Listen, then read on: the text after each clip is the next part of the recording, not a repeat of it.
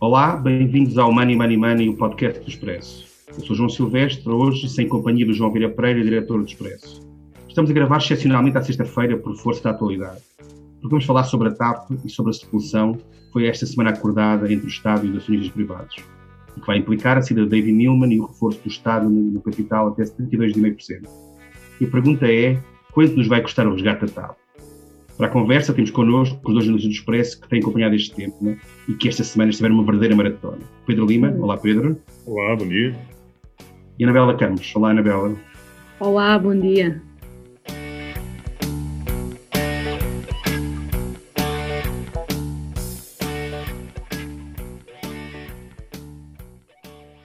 Em várias semanas foi finalmente anunciada a solução para a TAP que no primeiro momento poderá implicar a injeção de dinheiro do Estado até 1.200 milhões de euros.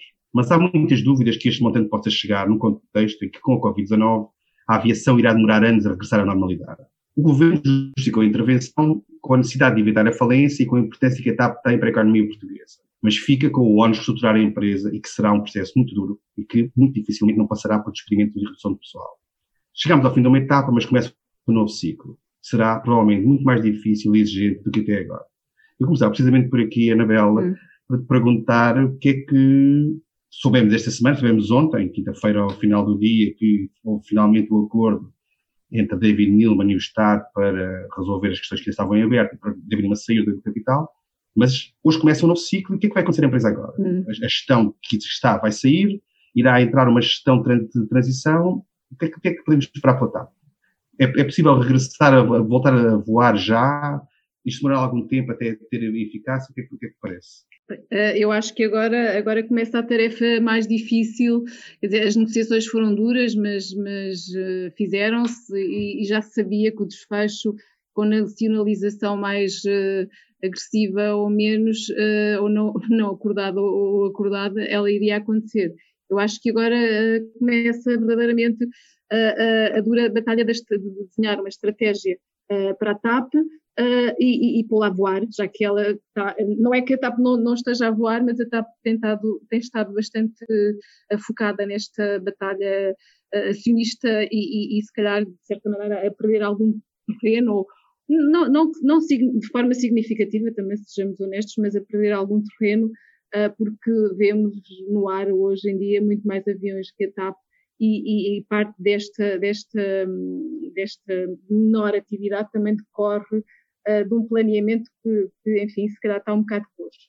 Eu, eu, acho, mas, mas, mas vamos ao que é mesmo realmente importante, inicia-se a partir de agora e a partir de hoje e com a injeção do capital que não tarda nada, esperemos chegar à empresa, há, há de estar Uh, imagino por, por, dias ou horas, no fundo, tá, deve estar à espera da assinatura final do acordo, uh, vai começar um processo difícil que é o processo de reestruturação. E o ministro, o ministro das Infraestruturas ontem disse que os despedimentos não são inevitáveis, não quis, eh, como todos ouvimos eh, numa conferência que terminou às 11 da noite, diz falar muito sobre cortes de frotas ou cortes de, eh, de, de aviões e de rotas e de trabalhadores, mas eu, eu, eu, admito, infelizmente, que eles irão ser inevitáveis, porque nós estamos a ver companhias como a Lufthansa, que vão receber 9 mil milhões, ou ou mesmo a Air France vão receber eh, sete, a falar eh, em ajustamentos e cortes de custos. A Lufthansa, não sei exatamente como é que esse processo vai terminar, que acho que ainda não está concluído, admitia a possibilidade de, de despedir 22 mil trabalhadores. Ou seja, isto não é uma coisa que se faz de ânimo leve, mas uh, os próximos três anos vão ser anos um, as pessoas vão viajar menos. Também se admite que irão viajar menos em trabalho é, é uma inevitabilidade, uh, diria eu, a reestruturação. O ministro está muito confiante uh, que um, eh, não será, uh, será dura, mas não será tão agressiva como se antecipa. Eu, eu gostava que não fosse, mas sinceramente tenho dúvidas de que não seja, a não ser que politicamente se decida que a TAP eh, terá de ser salva sem e, e, salva sem grandes reestruturações. Não sei, politicamente até agora estava a dizer isto e estava a pensar, politicamente até se pode decidir isso, mas eu acho que a Comissão Europeia vai estar muito atenta ao que se fizer uh, em Portugal nesta matéria e alguém ontem, mais do lado de David Newman, dizia que agora a grande, a grande batalha e, e a grande batalha do governo vai ser a, a questão laboral. Uh, vamos ver os próximos episódios deste capítulo, que, que tem sido um longo capítulo um, nos últimos tempos e, e, de uma história com fim, e, enfim, um desfecho que se previa, mas que foi um, antecipado também pela Covid, acho eu. Em, em, termos mais práticos, como é que a coisa se pode processar agora? António Aldo vai sair, o presidente executivo da companhia vai, vai sair, já, o governo já o vai entrar uma, uma, uma, gestão transitória até que seja recrutado um concurso internacional, pelo menos aquilo que percebe, uma nova gestão profissional. Como é que isso vai acontecer? Quem é que poderá ser esse, esse novo presidente que faça este processo de transição e que tem, tem em mão, presumo eu também, o desenho da restauração da empresa? Portanto, não será só a gestão área da, da companhia. Como é que isto pode ser feito? É a grande tarefa agora, não é?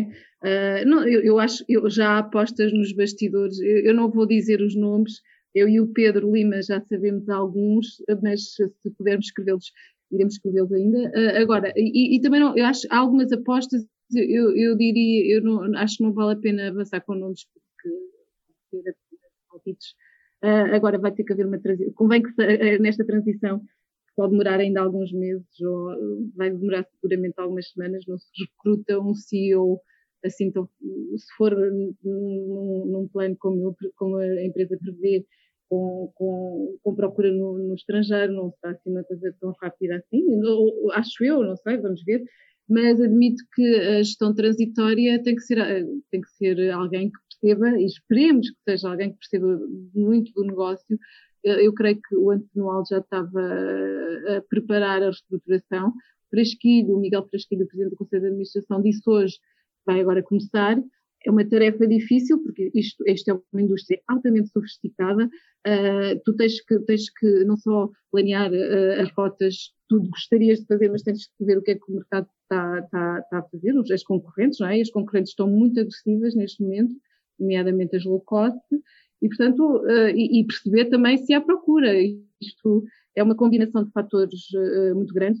Os resultados da TAP no primeiro trimestre foram de quase 400 milhões de euros negativos, e, e, e, já foram apresentados, e, nesse, nessa apresentação já, já vinha lá dito que que, que a recuperação, de certa maneira, já estava a começar e que seis das aeronaves, das cento, uh, tem 105 aeronaves, seis já não iriam ser uh, renovado o leasing. Portanto, a, a, coisa já está em marcha. Um, para já, nós ainda, ainda não estamos a ver os efeitos disto, mas, mas não, questão. Desculpe, a, a questão passa aqui também um bocadinho por, porque, pela forma como a pandemia vai evoluir porque nós de facto estamos aqui a falar neste cenário que é, que é, já bastante grave, mas nós não sabemos como é que vai. Portanto, a grande incógnita neste momento ainda é o que é que vai acontecer à pandemia. Se a pandemia, enfim, se agrava muito mais, a Organização Mundial de Saúde veio alertar que nós estamos muito longe do fim de, de, desta, enfim, chamemos podemos lhe chamar tragédia, claramente, que, é, que nós, ninguém, ninguém, estava preparado para isto.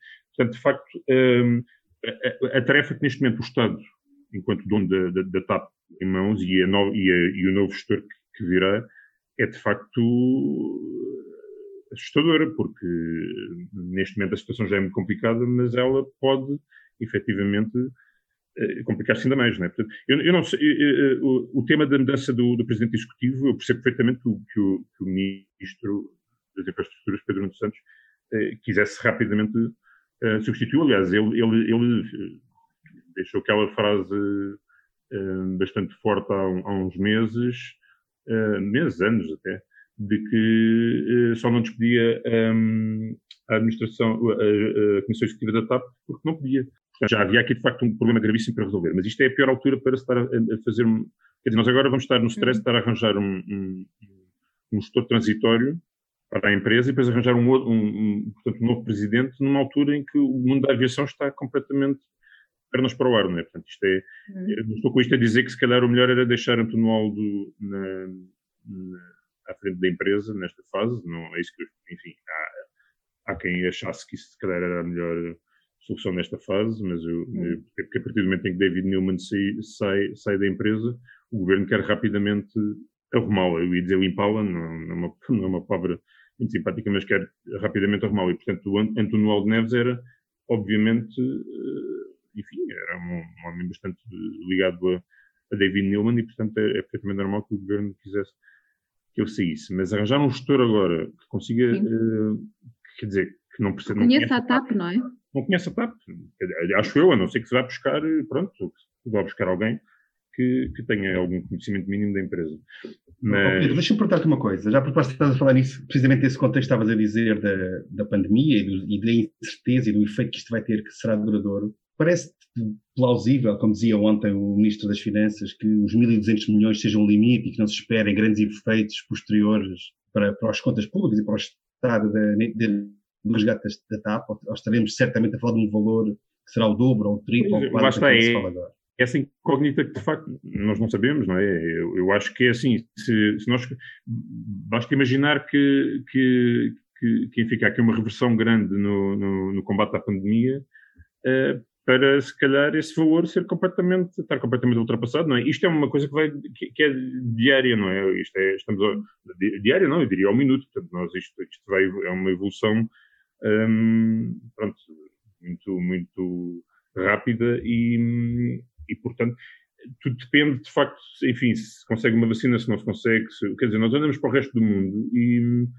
e pronto, Portugal agora, nós estamos aqui naturalmente com esta situação complicada na, na, região de Lisboa, mas pronto, Portugal tem isto controlado, enfim, comparado com, com o que se passa no, no resto do mundo, em muitos, muitos, outros países em que nós, de facto, temos, quer dizer, isto é um problema mundial que está em constante evolução e que depende, como nós sabemos, de, enfim, de decisões políticas eh, que em alguns países são complicadas, porque são governados por pessoas que, enfim, que são.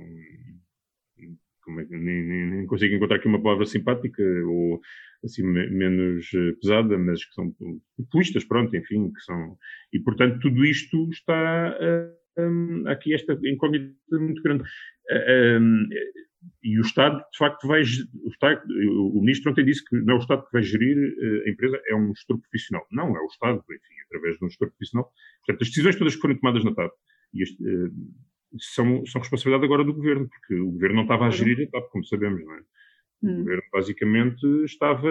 Era um parceiro silencioso, não era silencioso, mas era, ali... era, era. O, o, Miguel Fresquilho hoje disse que nunca votou nenhuma decisão em enquanto presidente do Conselho de Administração. Silencioso quando tínhamos um ministro... Silencioso é a palavra que se pode aplicar para okay. Pedro Santos. Sim, sim não, não. Não, mas o Pedro, pelo menos que nós não saibamos. Não, não estava, não. Isso não estava. E, portanto, tínhamos uma gestão, quer dizer, podemos apontar-lhe muitas falhas, nomeadamente de ter sido exagerada nos investimentos que fez e que queria voar para todo lado, etc. Mas isto foi antes da pandemia, porque nós não temos de estar a fazer análises agora depois e dizer, ah, mas eles avançaram com muitos investimentos e queriam ir para todo lado, rotas por todo lado e, e tudo aquilo. Uh, e como é que eles não se lembraram da pandemia? Pois parece um bocado absurdo estar a fazer esta análise, não é? Quer dizer, obviamente ninguém se lembrou da pandemia. Oh, Pedro, e é possível ter uma ideia de quanto é que poderá ser o prejuízo da TAP este ano? Se nós tivermos em conta que o primeiro trimestre já foi o que foi e o efeito da, da pandemia ainda é limitado no tempo, o que é que pode ser o resto do ano? Mil milhões? Multiplicarmos por quatro os, Pois, era isso que eu estava a fazer, isso assusta-me um bocado o número, não é? São 1.200, não é? não é? Portanto, Ou 1.600. Pronto. Um... Eu também acho que não podemos fazer essas contas. Pois, eu também acho é, que como, como, como, o Pedro estava a dizer, isto é tudo absolutamente imprevisível. Claro, e, mas a minha questão é, as pessoas vão começar a voar, eh, eu não sei, eu não vejo assim ninguém, eh, que eu conheço, pelo menos assim, próximo, no meu círculo próximo de familiar e, e de amigos, que esteja com muita vontade de ir de ir viajar, até porque, pronto, porque as pessoas, ponto número um, porque as pessoas não sabem o que é que vão ver, encontrar nos sítios onde vão viajar, porque depois também claro. há limitações ainda grandes, não é? naturalmente, não sabem bem quando é que vamos ter a abertura um, para, para, para, os países que, em que, para os quais as pessoas querem viajar. É, é aqui tanta, tanta, tanta incógnita que eu, enfim, eu não, acho que vai ser mesmo um trabalho muito complicado, uh, espero obviamente que corra, corra bem, o, o, ministro ontem veio dizer que deu a entender que sabe perfeitamente que tem aqui um, uma questão complicada para resolver e que e mostrou não ter medo, digamos assim, pelo menos deu um pouco de mas não vai ser, pronto, não vai naturalmente. É, é, é, é, vai ser muito, eu acho que vai ser de, difícil, talvez a, a focar um ponto importante que é as pessoas não estão com vontade de viajar. E, e, e, isso é uma coisa que está a, preocupar, está a preocupar bastante as companhias. De facto, nós não, não podemos estimar quais vão ser os prejuízos da TAP este ano, mas uh, se foram 100 milhões uh, em 2018 e 2019, numa altura em que o turismo explodia em Portugal e, e, e a TAP voava um, imensamente, não é? Uh, com os aviões uh, parados e, e, com a perspectiva de, de arrancarem uh, muito timidamente, podemos esperar o pior, por isso é que também há, há algumas pessoas a defender que o Estado um, vai gastar agora 55 milhões de euros para pagar a saída de David Neilman e vai aplicar 1,2 mil milhões de euros num buraco negro. Claro que é pensar no futuro, não é? Mas. Uh, Portugal não podia, não podia deixar cair a TAP, isso parece mais ou menos óbvio, não é? Claro, óbvio. Porque nós, nós, Portugal é um país extremamente dependente de, da, da, da, aviação. Quer dizer, nós, pronto, podemos olhar para, para, a nossa localização geográfica como sendo periféricos na Europa ou estamos, ou estamos no centro do Atlântico e, portanto, desse ponto de vista aéreo é, para nós, estamos aqui colocados numa zona muito central, entre aspas, digamos, entre a Europa e os Estados Unidos.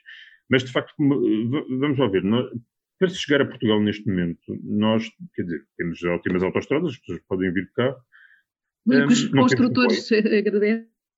Não temos comboios, isto é, enfim, é um drama que este país tem e espero que seja resolvido, mas nós não temos comboios, portanto não há ligações internacionais, nós devemos ser dos poucos países da Europa que, tem, que não tem uma ligação, quer dizer, aquele comboio noturno de Lisboa a Madrid, que demora 10 horas e que, entretanto, pronto, esteve, esteve parado e está, enfim...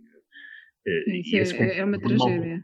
Isso não é uma alternativa e... Hum dizer, nós não temos ligações à, à, Europa por via ferroviária. Portanto, nós, para cá, as pessoas cá chegarem, têm de vir de, de, avião. E depois a questão é a tal placa giratória, o hub, como se diz, que existe em Lisboa, que de facto eh, também há muita gente que diz que, ah, mas se não existisse a TAP, outras companhias viriam fazer os serviços. Bem, mas nós obviamente temos, temos noção de que uh, teríamos de ir apanhar aviões a Madrid ou a Frankfurt ou onde para ir para sítios onde, para, onde, para os quais hoje vamos diretamente. E, portanto, desse ponto de vista, um, o país teria claramente a perder, além de, ter, de todos os fornecimentos que das relações comerciais que a TAP tem com muitos fornecedores portugueses, com, enfim, o, todo o, o, peso económico que tem, que isso o Ministro ontem uh, foi muito exaustivo a, a dizê-lo, um, e, e, isso de facto, uh, agora é 1,2 mil milhões de euros, a pessoa pensa, bem, mas este valor obviamente, pronto, nós é um valor que parte dele vai ser convertido em capital, não é? Portanto,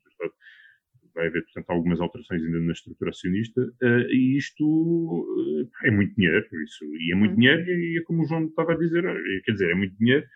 Falamos sempre de um apoio estatal ou um empréstimo estatal de até 1.200 milhões de euros. Portanto, mas, uh, mas temos sempre a perspectiva de que isto não é suficiente. Pronto. O que é certo é que é assim: este empréstimo foi aprovado a 10 de junho.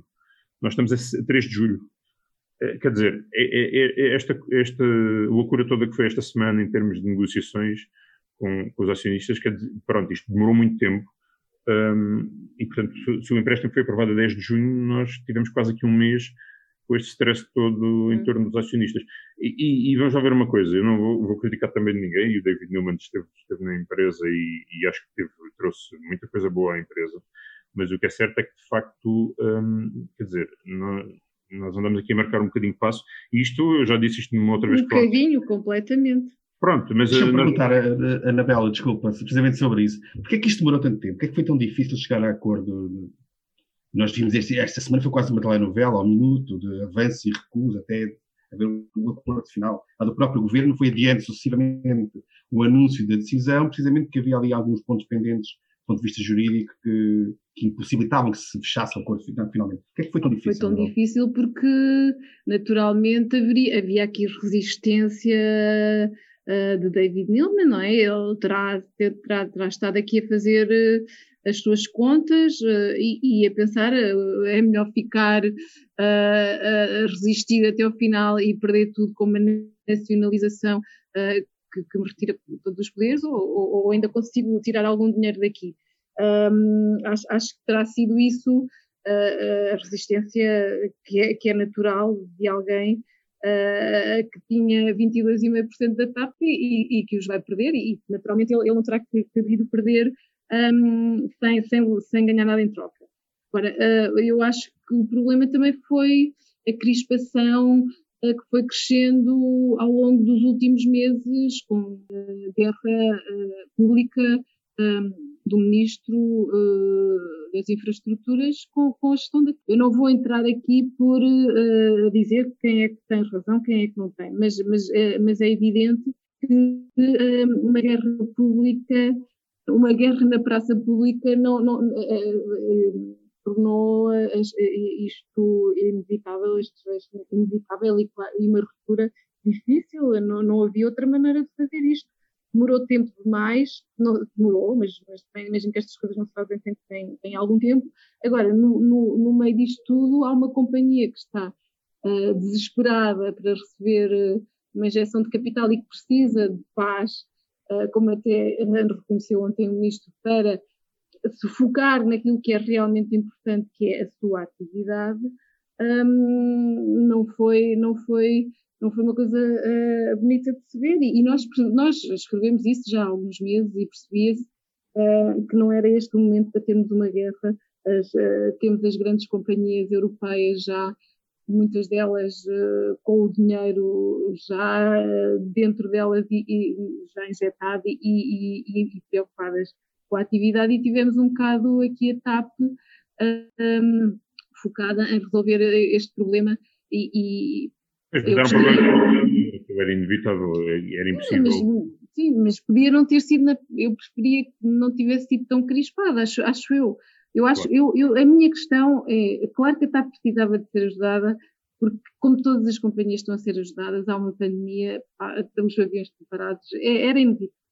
Agora, a questão é, é, se este foi a, foi a melhor maneira, se este foi uh, o modelo mais uh, adequado, se não teria havido outras soluções. Eu, eu acho que a grande preocupação aqui, as guerras acionistas são, são muito interessantes e nós, como jornalistas, vibramos com isto, é, é, é interessante assistir. Agora, há uma companhia no meio disto tudo, há 10 mil trabalhadores, há, há, há um país que precisava, acho eu, de estar mais um, focado uh, na estratégia e, e, no que é a estratégia da, da, aviação, e como o Lima estava a dizer, é, é, é, uma companhia realmente muito importante para o país, porque além dos empregos diretos e de, dos impostos que paga, é, é, a maior exportadora de serviços nacional. Uh, mas, mas devíamos ter, acho eu, devia ter tido, sido tudo preparado com mais serenidade, com, mais, com menos emoção. Acho que, acho que o que está em causa é tão sério. A TAP é uma das poucas empresas portuguesas Uh, e, e, portanto, não, não deveria uh, ter sido feito desta maneira, devia ter sido mais serenados. Então, para mim, um, é, acho, acho que, que, que, isto prejudicou eventualmente a companhia uh, e, e, poderia ter sido feito de outra maneira. Pedro Lima, para, para terminarmos uma, uma questão final, achas que David Nila fez um bom negócio ou um mau negócio com, com este acordo que fez esta semana? Pois, chegou a estar, como, como, como, sabemos, em cima da mesa uma, uma nacionalização pura e dura em que uh, o Estado se apropriava da, da, da, posição dos acionistas privados. Portanto, perante isso, o, o, aí a alternativa seria ir para, para litigância e, portanto, uh, eu diria que, apesar de tudo, acho que fez um, os, os valores que ele pedia inicialmente eram 65 milhões de euros, um, depois acabou por reduzir para 55. O Estado inicialmente falava-se em 40 milhões, estava disponível. Mas, entretanto, ele sai com. com ele, ele prescinde do, do, do, direito de ir reaver as prestações acessórias, que são os empréstimos que tinham sido feitas, a, feitas, feitas à companhia. Eu acho que, apesar de tudo, é um. Bem, enfim, falo um bocadinho aqui de, daquilo que fui vendo, mas acho que, olhando para a companhia que neste momento está, para as contas da companhia, os prejuízos, os capitais próprios, a perspectiva da atividade não se sabe muito bem, enfim, não, não vamos aqui colocar em cima da mesa um cenário mais dramático, que seria a, a empresa não ter viabilidade, porque estamos todos que vai ter viabilidade e esperamos todos tenham viabilidade. Mas eu acho que, enfim, David Newman também já queria sair da TAP há algum tempo, as relações com o governo eram más, um, isto poderia acabar de facto mal e acabou, ele, sai, ele sai de uma forma inglória da empresa e, portanto, acho que apesar de tudo, 55 milhões de euros perante um, um, um cenário em que nós, em que nós estamos, não sabemos como é que as coisas vão evoluir. Um, acho que apesar de tudo foi um, um, bom negócio, enfim, se calhar quem concorda, não concordo, mas, mas eu pelo menos acho que 55 milhões de euros é melhor do que zero. Dado, dado o contexto, é melhor do que zero. E, portanto, tudo que seja mais acima de zero, para mim, acho pronto, portanto, acho 55 milhões de euros, apesar de tudo, uh, na, olhando para a perspectiva de não receber nada ou de, de haver uma solução. Não foi mal. Não foi mal, eh, enfim, portanto, o Estado acabou aqui por também ceder de alguma forma, um, ceder no sentido, pronto, que é pagamento, mas. Um, mas ah, a questão que, das prestações acessórias, não é? Que, que ele aparentemente teria ainda direito a cerca de 100 uh, eh, milhões de euros, 110 milhões de euros, mas também não sabemos uh, como é que isso ficou assim, como é que ele Mas só poderia ter acesso a isso, as condições ali eram, e depois aquilo é aquelas questões mais complexas que, enfim, com o, o acordo parasocial, etc. Eu acho que olhando para, para o cenário global, parece-me. Não foi mal. Parece-me que não foi mal, sim. Bem, bem, o nosso, nosso tempo está a chegar ao fim. Vamos seguir agora para a nossa Bolsa de Valores. Como habitualmente, cada, cada convidado é apresentado um tema para o qual deve dar uma ordem de compra ou uma ordem de venda.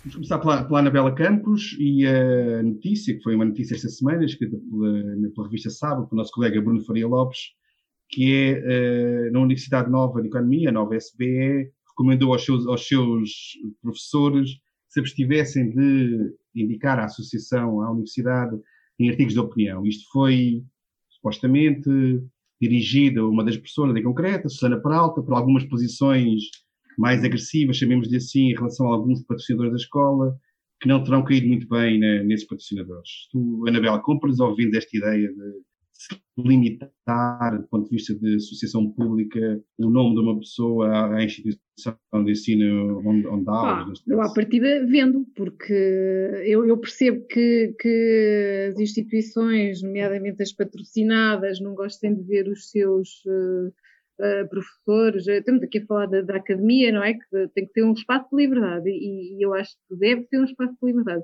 Percebo que haja aqui algumas limitações, mas uh, mas, mas eu acho que a, a Susana Peralta, ainda por cima, é uma voz feminina, logo agrada-me bastante essa ideia. Pensa livremente e, e, e, pronto, ela é uma académica, tem informação, tem, tem, tem acesso a estudos, ela própria também fará alguns.